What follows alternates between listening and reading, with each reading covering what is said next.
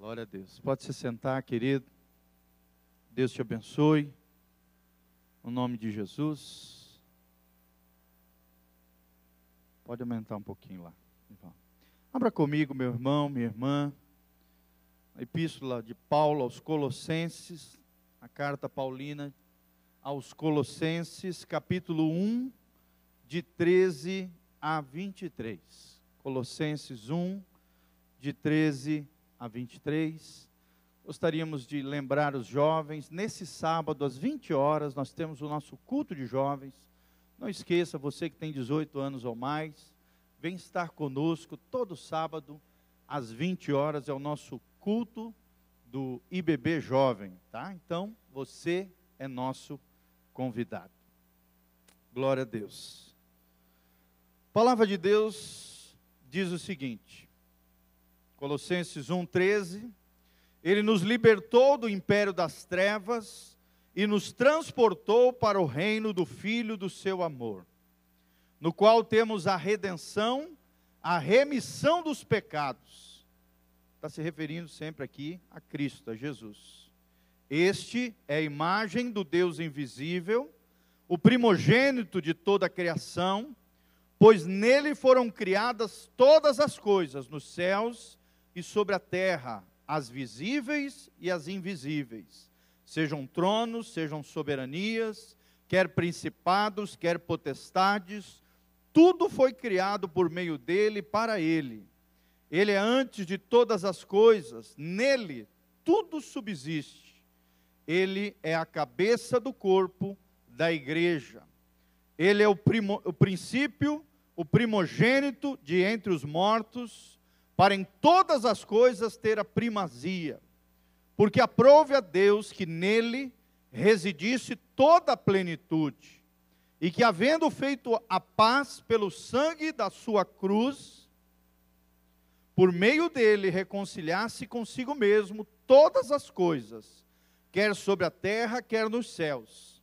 E a vós outros também, que outrora Éreis estranhos e inimigos no entendimento pelas vossas obras malignas, agora, porém, vos reconciliou no corpo da sua carne, mediante a sua morte, para apresentar-vos perante ele santos, inculpáveis e irrepreensíveis, se é que permaneceis na fé, alicerçados e firmes, não vos deixando afastar da esperança do evangelho que ouvistes e que foi pregado a toda criatura debaixo do céu, e do qual eu, Paulo, me tornei ministro.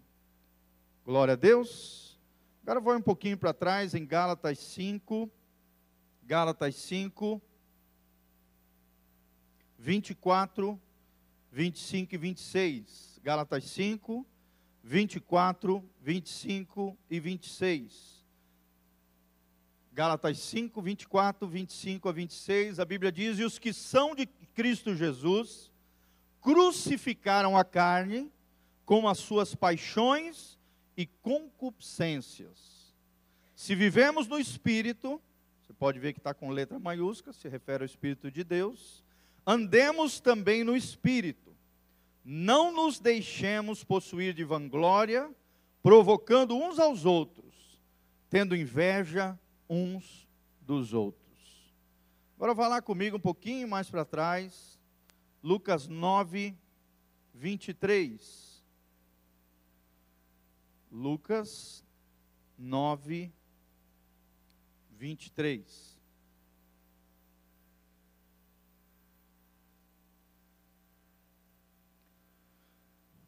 Nove vinte e três. Jesus dizia a todos: Se alguém quer vir após mim, a si mesmo se negue, dia a dia, tome a sua cruz e siga-me. Pois quem quiser salvar a sua vida, perdê-la. Quem perder a vida por minha causa, esse a salvará. Que aproveita o homem ganhar o mundo inteiro, se vier a perder-se, ou a causar dano a si mesmo? Porque qualquer que de mim e das minhas palavras se envergonhar, dele se envergonhará o filho do homem, quando vier na sua glória e na do Pai e dos santos anjos. Amém? Glória a Deus, querido. Nós começamos no último domingo que estivemos ministrando uma série de estudos acerca da cruz de Cristo. Amém? Quem estava aqui no domingo, levanta a mão aí. Ó, tem alguns irmãos que não estiveram, né? Se você não assistiu essa ministração pelo domingo de manhã, domingo à noite, nós temos ali no nosso site www.btonline.com.br. Você pode clicar ali no nosso link, culto ao vivo. Lá nós temos à direita da página, nós temos os vários vídeos, as últimas ministrações da Igreja Batista Betel, e você pode ouvir acerca desse tema tão importante. Que nós vimos na última ministração, nós falamos sobre o poder da cruz, baseados lá em 1 Coríntios 1:18, onde Paulo afirma o seguinte: que a mensagem da cruz é loucura para os que se perdem, mas para nós que somos salvos é poder de Deus. Amém? Levanta as duas mãos para os céus comigo e fala assim: a mensagem da cruz é poderosa para aqueles que são salvos, mas é loucura para aqueles que se perdem. Então, amados, nós vamos continuar essa série de mensagens sobre a cruz de Cristo. Nós vimos no nosso último encontro, resumidamente, só para você não boiar, né, não perder aquilo que foi falado na última ministração, nós falamos duas coisas principais com relação à cruz. Primeiro, que a cruz de Cristo, você pode ver que todos os versículos, todos os trechos que nós lemos, tem como centro da mensagem a cruz de Cristo, a pessoa de Jesus e a sua morte vicária na cruz do Calvário. Nós aprendemos no nosso último estudo que a cruz tem um aspecto central no Evangelho de Jesus Cristo. Ou seja, se eu e você, se nós não entendemos a cruz, nós não entendemos nada no Evangelho. Porque a cruz de Cristo é o fundamento, é a essência, é um aspecto central do Evangelho de Jesus Cristo. É onde emanam todos os princípios redentivos do homem que outrora estava caído, perdido, em seus pecados, longe de Deus. Por exemplo, nós falamos que os pecados precisam do perdão da cruz. Amém? Você tem pecado, né, ou, está, ou pecou, ou ainda vai cair, irmão, você precisa do perdão da cruz. Olha só como a cruz é central. As feridas de alma, as feridas no nosso interior, no nosso coração, precisam da restauração da cruz. É verdade ou não? É claro que é, irmãos. Muitas pessoas chegam na igreja arrebentadas, feridas, machucadas na sua alma, assoladas, e são restauradas pelo poder que emana da cruz de Cristo. As maldições e as opressões malignas, as influências demoníacas que muitas pessoas chegam na igreja e que precisam ser libertas por ela, essa libertação também flui da cruz de Jesus. Amém? Você foi liberto através do sacrifício de Jesus na cruz do Calvário. As enfermidades precisam da cura da cruz. Ou seja, também da cruz de Cristo emana, flui o poder de Deus capaz de curar o homem que está enfermo, a pessoa que está ferida, né? A família que está machucada, arrebentada, se você precisa de cura da parte de Deus, essa cura também flui da cruz de Jesus. Glória a Deus. As crenças irracionais, ou seja, as mentiras satânicas, os enganos malignos, também precisam do conhecimento da cruz de Cristo. E olha a importância disso. Nós precisamos entender, nós precisamos compreender, nós precisamos conhecer a cruz de Cristo, para saber tudo aquilo que Jesus conquistou na cruz do Calvário, para que eu e você fôssemos curados libertos, restaurados e receber e, e, também venhamos a receber o conhecimento de Deus que emana e flui da cruz do Calvário. E principalmente o que nós lemos ali em Colossenses, a remissão dos nossos pecados. Amém? Você foi perdoado, você foi redimido através da cruz de Jesus. E nós falamos sobre dois pontos principais. O primeiro deles é que a cruz nos chama a responsabilidade. Quando Jesus mencionou: se alguém quer ser meu discípulo, negue-se a si mesmo, Tome a sua cruz e siga-me. É um chamado divino à responsabilidade. É um chamado para mim e para você, cristãos, pessoas que querem ser discípulos de Jesus, assumirmos uma aliança e um compromisso com o Senhor Jesus. Será que você é uma pessoa de aliança com o Senhor Jesus? Será que você é uma pessoa de compromisso com Deus? A cruz de Cristo nos chama a responsabilidade, porque nós somos o povo da aliança. Louvado seja o nome do Senhor. Amém, querido? Você faz parte do povo da aliança. Se você nasceu de novo, se você tem um compromisso com Jesus, se você tem carregado a sua cruz, e nós vimos que cruz é sofrimento, dificuldades, lutas, sacrifícios, dores que às vezes nós vamos vivenciar nessa vida. Tudo isso, querido, são dificuldades que a vida cristã nos impõe, mas com a graça de Deus, nós seremos curados, libertos, transformados e teremos a vitória que emana da cruz de Jesus. Nós também vimos, querido, que a cruz de Cristo é o plano perfeito de Deus. Através da cruz de Cristo, Deus estabeleceu o plano perfeito de resgate de toda a humanidade. E hoje nós vamos falar um aspecto diferente. Jesus como nosso representante. Amém? Fala comigo, Jesus como nosso representante. Nós vamos entrar numa outra área que são os três aspectos da cruz de Cristo. Cristo crucificado por nós, sendo o nosso substituto, outra hora nós vamos falar sobre isso. E ele e através dele nós fomos vivificados, está lá em Efésios 2, capítulo 1. Nós vamos ver hoje que Cristo foi crucificado como nós, ou seja, Ele é nosso representante, e por isso nós fomos libertos para a glória de Deus. A Bíblia diz que Ele nos tirou do império das trevas e nos conduziu ao reino do Seu Filho amado. Amém? Olha que tremendo, império fala de alguém que é tirano, de alguém que nos escravizava. Sim ou não? Todo império tem Aquela pessoa que é o imperador tem um poder absoluto de subjugar os seus súditos. E nós estávamos assim no império das trevas, sob um tirano terrível, Satanás e seus demônios. Sim ou não, irmãos? Estávamos no império das trevas, mas graças a Deus, através de Jesus e da cruz de Jesus, nós somos arrancados do império das trevas e somos conduzidos ao reino do seu Filho amado o reino de Jesus. Louvado seja o nome do Senhor, amém? Tem uma frase que a gente fala sempre para os jovens, né? Nós vivemos em Cristo, para o seu reino, em todo tempo e em todo o lugar. Será que você pode falar comigo? Fala assim comigo: nós vivemos em Cristo, para o seu reino, em todo tempo e em todo lugar.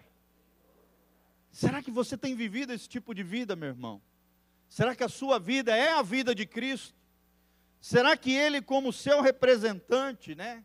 Conforme nós vimos aqui em, em Colossenses 1, será que Ele tem sido o teu representante? Será que a vida de Cristo flui na tua vida? Será que você está identificado com Cristo? E nós vamos ver justamente isso: Jesus como nosso representante, fala de uma identificação que cada cristão tem que ter com a pessoa de Jesus de Nazaré. Amém? Será que você é parecido com Jesus? Porque a palavra cristão significa isso, pequenos cristos. O eterno propósito de Deus é esse, é ter uma grande família de muitos filhos semelhantes a Jesus. Será que você é parecido com Jesus, querido? Será que você está dentro do propósito de Deus? Será que as pessoas veem Jesus em você? Ele foi o nosso representante na cruz do Calvário, diz lá em Colossenses. Por causa dele, nós temos o perdão do nosso pecado, a remissão do nosso pecado. Nós que outrora estávamos longe de Deus, banidos da presença de Deus, por causa da nossa sujeira, das nossas iniquidades. Através de Jesus e da fé que nós colocamos nele, somos trazidos de volta, reconciliados com o Pai e restaurados. Mas não para achar que é bonito, irmão. Não para seguirmos uma religião nova. Não, a palavra de Deus diz que Jesus, como nosso representante, nos leva a, a identificarmos com Cristo. Pastor, mas como assim identificação com Cristo? Identificarmos com Cristo com relação à cruz. Cada um precisa carregar a sua cruz. Será que você tem carregado a sua cruz, querido? Será que você tem negado a si mesmo no dia a dia, nas suas escolhas, nas suas decisões? Você tem, você tem agradado o coração de Deus? Você tem obedecido a palavra de Deus? Você tem seguido a voz do Espírito Santo? Você realmente tem sido um com Cristo, com a família de Cristo, com o povo da aliança? Será que você tem compromisso com Jesus, irmão? O que mais nós vemos nos dias de hoje são crentes que não entenderam a cruz de Jesus. Crentes que não entenderam que nós precisamos nos identificar com Cristo na cruz, temos que nos identificar com Cristo na Sua morte, ou seja, precisamos morrer a cada dia para o nosso eu, para o nosso ego, para os nossos desejos. Nós vamos falar um pouquinho sobre isso. E precisamos ressuscitar todos os dias na nova vida que Jesus ofereceu para mim e para você. Amém? Será que você está preso ao passado ou você está vivendo a nova vida que Jesus oferece para você? Então, essa identificação com Cristo fala de cruz, fala de morte, fala de ressurreição e fala de glorificação. Glória a Deus. Fala comigo, ô oh, glória. Agora você só vai experimentar a glória de Deus na sua vida, na sua família, no seu trabalho, em tudo aquilo que você colocar a mão, querido, se você carregar a sua cruz, se você morrer todos os dias e se você ressuscitar em Cristo Jesus, o nosso Senhor. Pastor, mas como é que eu posso fazer isso? É sendo cada dia mais parecido com Jesus. Pastor, como é que eu posso né, ter Jesus como meu representante, mas também me identificar com Ele através do seu sacrifício da cruz? Cristo foi crucificado como nós, pois foi o nosso representante. Jesus foi o representante do, da humanidade na cruz do Calvário. Ele se fez homem, ele tem uma natureza até hoje humana, ele é chamado de filho do homem. Você sabia disso? Como uma identificação com toda a humanidade, porque ele foi o nosso representante, para que eu e você fôssemos libertos do império das trevas e entrássemos no reino do seu Filho amado, no reino de Jesus. Querido, será que você tem vivido no reino de Deus? Será que você tem atraído o reino de Deus para onde você está? Será que as pessoas veem o reino de Deus na sua vida? Será que você realmente é um cidadão do céu? E as pessoas veem isso na sua vida? Ali está uma pessoa diferente. Ali está uma pessoa que está conectada com o céu. Ali está uma pessoa que conhece a Deus. Ali está uma pessoa parecida com Jesus. Nós precisamos, como discípulos de Jesus, que carregamos a nossa cruz, que negamos a nós mesmos todos os dias, como diz ali em Lucas 9, 23. Precisamos seguir os seus passos, nos identificando com Cristo na cruz, na morte, na ressurreição e na glorificação. Amém? A glória de Deus pode ser manifesta agora, e claro que ainda vai acontecer um grande momento, né, no arrebatamento da igreja ou na ressurreição dos mortos, se você estiver morto, no dia, nesse dia tão glorioso da ressurreição dos justos e do arrebatamento da igreja, vai, vai acontecer esse grande fato da história da humanidade, onde aqueles que estão em Cristo serão glorificados para todo sempre e reinarão com ele para toda a glória. Amém, queridos? Olha que coisa tremenda. Então, tudo aquilo que aconteceu com Jesus pode e deve acontecer conosco também. Você está sofrendo, você está passando por um momento de luta, de dificuldade, um problema. Irmão, Jesus também já passou por isso. Sim ou não? A Bíblia diz, Romanos 8, se eu não me engano, 16 ou 17: se com ele sofremos, também com ele seremos glorificados.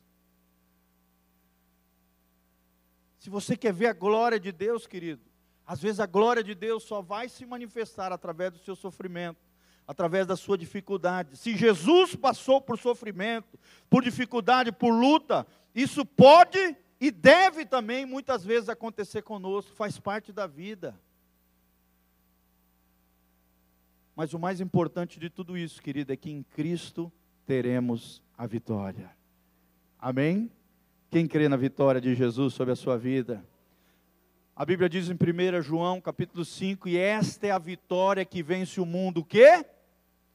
A nossa fé. Se você tem fé, você vai ter vitória. Em Cristo você vai ser mais do que vencedor.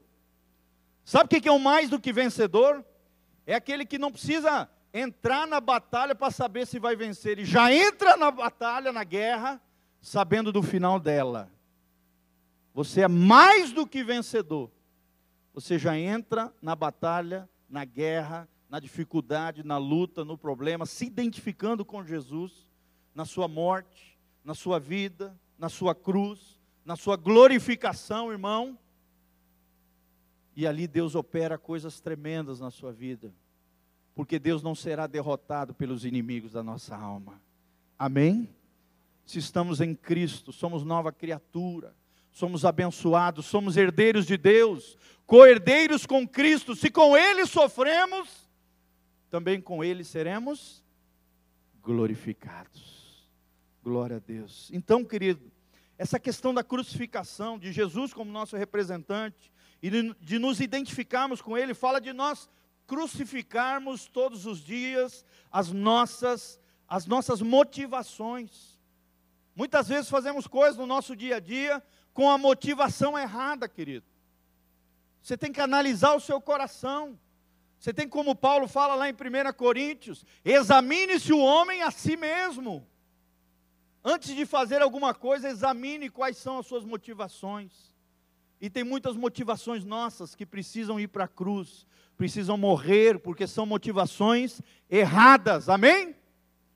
Por exemplo, vou dar um exemplo: você se aproximar de alguém porque ele é rico e não por aquilo que a pessoa é no seu ser, quanto à sua dignidade, ou porque você a ama de verdade. Tem muita gente que só se aproxima de rico. Tem muita gente que despreza o pobre porque no seu coração é movido por motivações erradas. Sim ou não? É verdade. Esse tipo de motivação precisa ir para a cruz. Motivação né, de conquistar alguém. Por que, que você quer isso, querido? Precisa ir para a cruz. Precisa ir para a cruz os nossos desejos pecaminosos, os nossos sentimentos errados. Tudo isso, irmão, para que possamos obedecer o nosso Senhor Jesus. Glória a Deus, amados. Olha o que diz Gálatas 5, nós lemos aqui rapidamente. Eu vou voltar aqui com você, Gálatas 5, 24. A Bíblia diz assim: os que são de Cristo Jesus crucificaram a carne, com suas paixões e concupiscências. Você sabe o que é concupiscência? Uma palavra que não é de uso comum. Significa desejos desenfreados, desejos impuros sentimentos errados, motivações erradas, paixões erradas, inclinações erradas. Tudo isso precisa ir para a cruz. Amém? Se vivemos no Espírito, andemos também no Espírito, diz Paulo no versículo 25. No 26 ele diz: Não nos deixemos possuir de vanglória, aquela pessoa que se acha o orgulhoso, o arrogante, soberbo como tem gente assim? Sim ou não, irmãos? Fez um negocinho bom, já se acha. Quer aparecer para a sociedade, quer manter o seu status, sua fama, seu poder, sua influência. Vanglória. Precisa morrer a vanglória. Porque a vanglória, diz aqui, provocando uns aos outros, tendo inveja uns dos outros. A vanglória produz inveja, ciúme, você quer ser mais do que os outros. Ou então você tem inveja do que o outro tem. Irmãos, são sentimentos, são motivações, são paixões, são concupiscências que precisam morrer, precisam da cruz. Amém? O livro de Provérbios diz: quem faz né, o uso de comparação, quem faz comparação está fazendo uma grande burrice, uma grande tolice. Quando você se compara com alguém, você já está errando. Você está fazendo uma burrice. Porque você nunca vai ser igual ao fulano, nem o fulano vai ser igual a você. Cada pessoa tem importância individual para o Senhor Jesus. Amém? A importância que você tem é diferente da que eu tenho. O que você é é diferente do que eu sou. Então não queira ser o que o outro é. Leva para a cruz isso, irmão. Toda inveja, todo ciúme, toda e qualquer vanglória de querer vanglória, ou seja, uma glória vã. Todo e qualquer orgulho. Quantos relacionamentos se ferem por causa do orgulho? Sim ou não? Quantos casamentos se acabam por causa do orgulho, da arrogância? Porque a pessoa não tem a coragem de pedir perdão, de dizer: me desculpa, me perdoa, eu falhei, eu errei. Eu quero consertar, me ajuda. São pessoas que ainda não se identificaram com Jesus, não entenderam a cruz, não sabem o que é morte, não têm a vida de Jesus e muito menos a glorificação do Pai sobre eles. Vocês estão entendendo, irmãos? Precisamos nos identificar com Jesus. Ele foi o nosso representante, ele é o nosso modelo. Lucas 9, 23 diz: Se alguém quer ser meu discípulo, carregue, tome a sua cruz, negue-se a si mesmo e siga-me. Se você quer seguir Jesus, você precisa carregar a sua cruz, você precisa negar a si mesmo e morrer para você mesmo todos os dias. Morrer para aquilo que é impróprio, para aquilo que é imoral, irmão. Se você tem vivido uma vida imoral, errada, usando o sexo de maneira indevida, você precisa ir para a cruz, você precisa morrer. O sexo é guardado para o casamento. Essas duas semanas eu estou fazendo uma série de estudos acerca da família.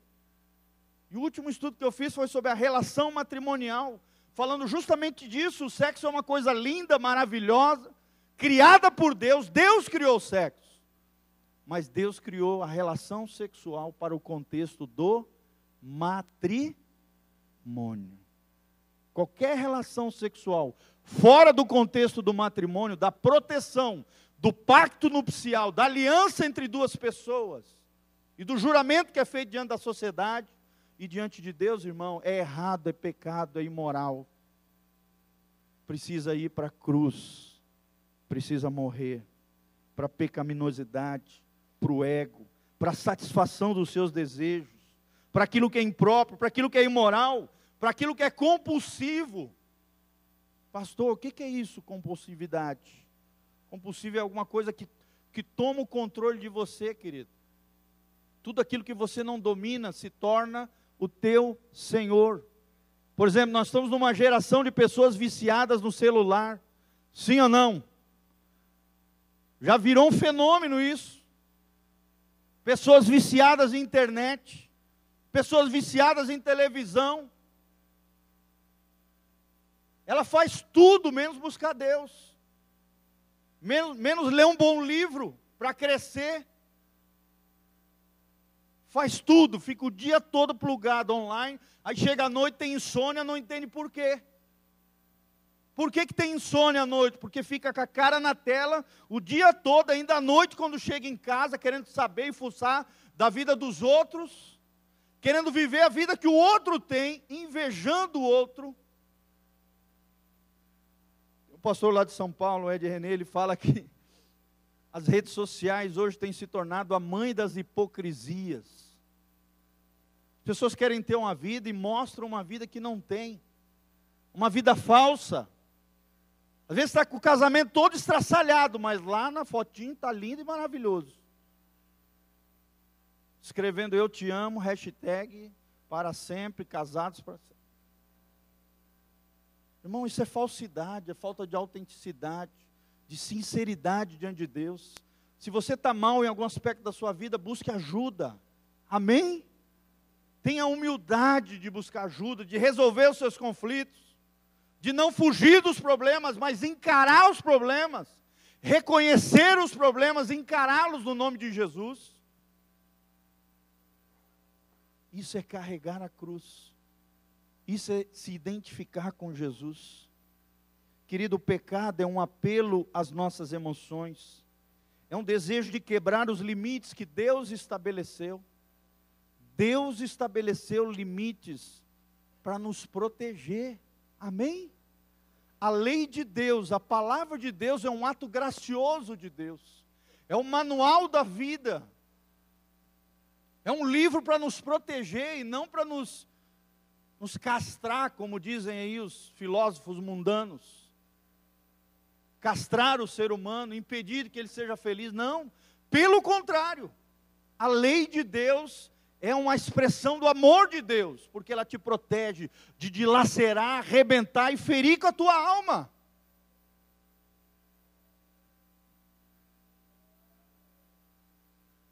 Você está entendendo, irmão? Amém? Você precisa morrer para tudo isso. Se você realmente quer ser um discípulo de Jesus, você precisa dizer não para muitas coisas e dizer sim para Jesus? Será que você tem dito sim para Jesus e não para muitas ofertas que o inimigo faz? Quem governa quem na sua vida? Será que é Jesus quem governa a tua vida ou é o Satanás? Ou são as suas emoções? Ou é a sua natureza pecaminosa que Paulo chama de carne aqui? Natureza caída, as inclinações para o mal, as paixões infames, ele também diz, ele usa essa terminologia, as concupiscências, que são os desejos desenfreados. Quem é que governa quem? É Jesus que governa a tua vida? É o Espírito Santo que governa a tua vida? Ou é o Satanás? Que fica igual uma marionete enganando as pessoas, ludibriando. Por isso nós precisamos do conhecimento da cruz. Amém, amados? Você precisa conhecer a cruz de Jesus. Se você realmente quer ser discípulo de Jesus, você precisa pensar: será que Jesus realmente é o soberano do meu coração? Quem é que reina? Eu me lembro que desde pequenininho eu vi uma revistinha de discipulado com os meus pais, e nessa revistinha tinha dois corações. Um coração cujo rei tinha uma coroazinha, era o eu, o ego. E aí embaixo estava escrito: governado por Satanás. E o outro coração estava Jesus, governado pelo Espírito Santo. Querido, quem é que reina na sua vida? É o rei Jesus ou é o rei eu? O ego, que só quer satisfazer você mesmo, quebrar os limites que Deus tem estabelecido sendo guiado por desejos, sentimentos, motivações e desobedecendo aquilo que Deus fala na Sua palavra. Será que nós governamos a nossa vida ou somos desgovernados? Será que você, com a ajuda do Espírito Santo, governa a sua vida ou você é uma pessoa desgovernada? Como é ruim lidar com alguém que não tem equilíbrio, não é verdade? Desequilibrada, que não tem domínio próprio, que é inconstante, que tem o coração dividido, que não sabe o que quer. Irmãos, nós somos diferentes, amém? Nós temos que nos identificar com Jesus. Jesus, mesmo lá no Getsemane, no momento de maior dor, de luta, de crise, de dificuldade, onde ele suou ali sangue antes ali do seu martírio ali na cruz, por amor a nós. Ele se entrega para o Pai e diz: Olha, Senhor, mas que não seja aquilo que eu quero, mas aquilo que o Senhor quer que eu faça. Ele se entregou à vontade de Deus. Ele se entregou ao coração do Pai, por amor a nós. E esse exemplo nós temos que seguir no nosso dia a dia. Amém? Já não vivo mais eu, mas Cristo vive em mim. Já não faço a minha vontade, mas a vontade daquele que governa sobre mim. Jesus de Nazaré. E a Bíblia diz em Romanos, capítulo 12, que a vontade de Deus é boa, perfeita e agradável. Você quer experimentar o melhor da vida, irmão? A vida vivida no máximo do seu potencial? Então experimente a vida de Jesus. Leve tudo isso que nós mencionamos para a cruz e viva a nova vida que Jesus tem para você. Domínio próprio é a chave para vencer as tentações. É o autogoverno no estilo de Jesus. O autogoverno espiritual nos afasta do pecado. Amém? É o estilo de vida de Jesus. Será que você tem esse autogoverno? Será que você se governa com a ajuda do Espírito Santo? Ou você tem uma vida de desgovernado? Será que você tem uma vida no estilo de vida de Jesus, irmão? Será? Quando tocamos a graça de Jesus, automaticamente, amado, começamos a negar a nós mesmos. Quando você entende a graça de Jesus, a cruz de Cristo, o amor superabundante de Jesus, na cruz do Calvário, por mim e por você, irmão, automaticamente, a gente começa a negar a nós mesmos, a se entregar ao desejo de Deus, à vontade de Deus. E assim, quando tocamos a Sua graça e negamos a nós mesmos, só assim teremos uma alma saudável e uma vida vigorosa para Deus. Será que você tem essa vida vigorosa? Será que você tem uma alma saudável, irmão? Uma alma saudável, uma alma próspera. como diz na segunda carta de Pedro, né? Uma alma próspera. Será que eu e você temos uma alma próspera? Uma alma saudável? Uma alma que se submete ao governo do Espírito Santo, subjugando os desejos e os sentimentos egoístas e obedecendo a voz de Deus. Além de perdoados, que é o primeiro aspecto que nós falamos, somos libertos também do poder do pecado. Amém? E só assim andaremos no Espírito de Deus e mortificaremos a carne na nossa vida. As duas facetas da vida cristã, meu irmão, presta atenção, olhe para mim. Primeira são os nossos atos, ou seja, fala de uma decisão. E a segunda característica da vida cristã é uma atitude é um ato, ou seja, fala de uma decisão, onde você entregou a sua vida e o seu coração para Jesus, tomou uma decisão, firmou uma aliança, firmou um compromisso com Jesus, mas não para por aí. Também a vida cristã é uma atitude que fala de um estilo de vida, o estilo de vida de Jesus. Amém? A W. Tozer, um dos grandes pastores norte-americanos, teólogos, ele diz o seguinte: o crucificado não olha para trás, ele não volta atrás, ele não possui mais planos próprios para o futuro. Amém? Você tem esse tipo de vida? Vou repetir: o crucificado não olha para trás, para o mundo, para os pecados, para as coisas erradas que você fazia. Tem crente que é assim. Tem crente que está aqui no reino de Deus, mas fica desejando o Egito, o Faraó, as coisas erradas, o pecado lá de fora. Parece que o mundano tem uma vida melhor que a dele. Querendo ser igual o cara do mundo, sendo que ele já foi liberto do império das trevas e hoje está no reino do seu filho amado, o reino de Jesus já está na Canaã celestial, que é a vida, Canaã celestial não, a Canaã de Deus. Canaã celestial nós vamos ainda chegar, que é o céu. Amém? Ou seja, a vida vivida no máximo do seu potencial. O crucificado não olha para trás, ele não volta atrás, ele não possui mais planos próprios para o futuro. Sabe por quê, irmãos? Porque o futuro deles está nas mãos de quem? de Deus. Amém? Por isso que Jesus podia dizer em Mateus 6: Não andeis ansiosos por coisa alguma. Por isso que Jesus diz também em Mateus 6: Basta cada dia o seu mal. Não fica correndo atrás do mal, da coisa errada. Ela vai chegar. E você vai estar preparado no nome de Jesus para o dia mal. Você vai estar inabalável no nome de Jesus. Porque você entendeu o que é a cruz. Você já foi crucificado. Jesus foi teu substituto. Jesus foi o teu representante.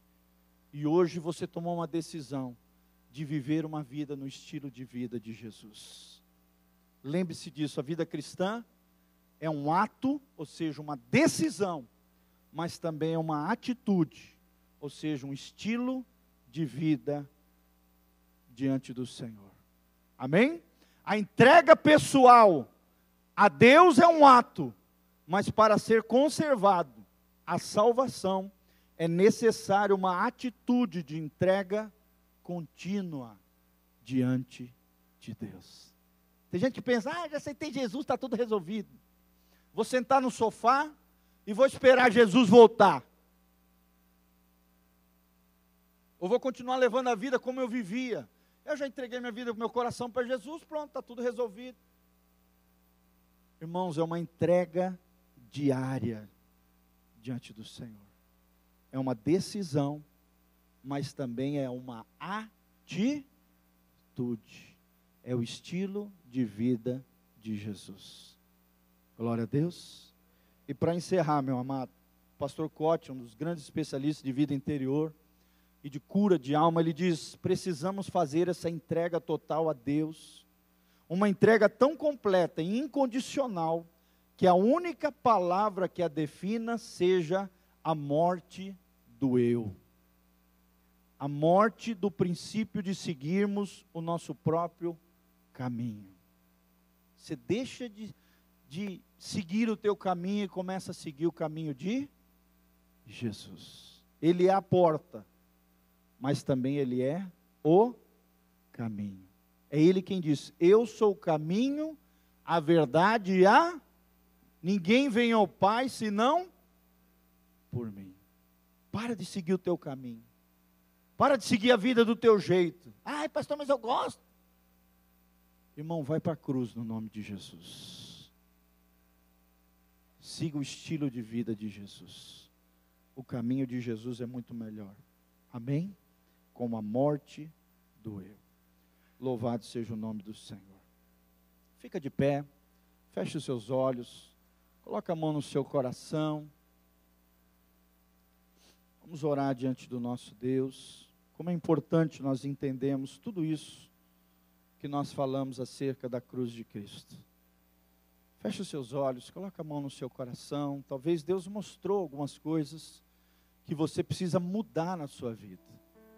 Querido, o Espírito Santo é aquele que penetra lá no fundo do nosso coração, da nossa alma e revela as mudanças necessárias para que possamos voltar para o caminho do Senhor. Talvez até hoje você tenha seguido o teu caminho.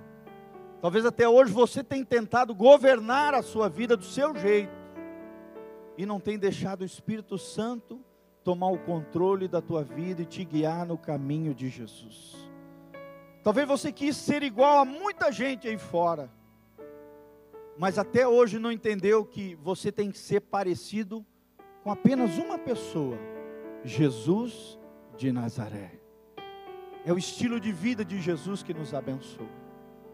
É uma atitude, é uma decisão para que possamos viver essa vida cristã maravilhosa que Deus tem para nós. Fala com o Senhor agora, fala, Senhor, eu quero carregar a minha cruz, Senhor, eu quero morrer para o meu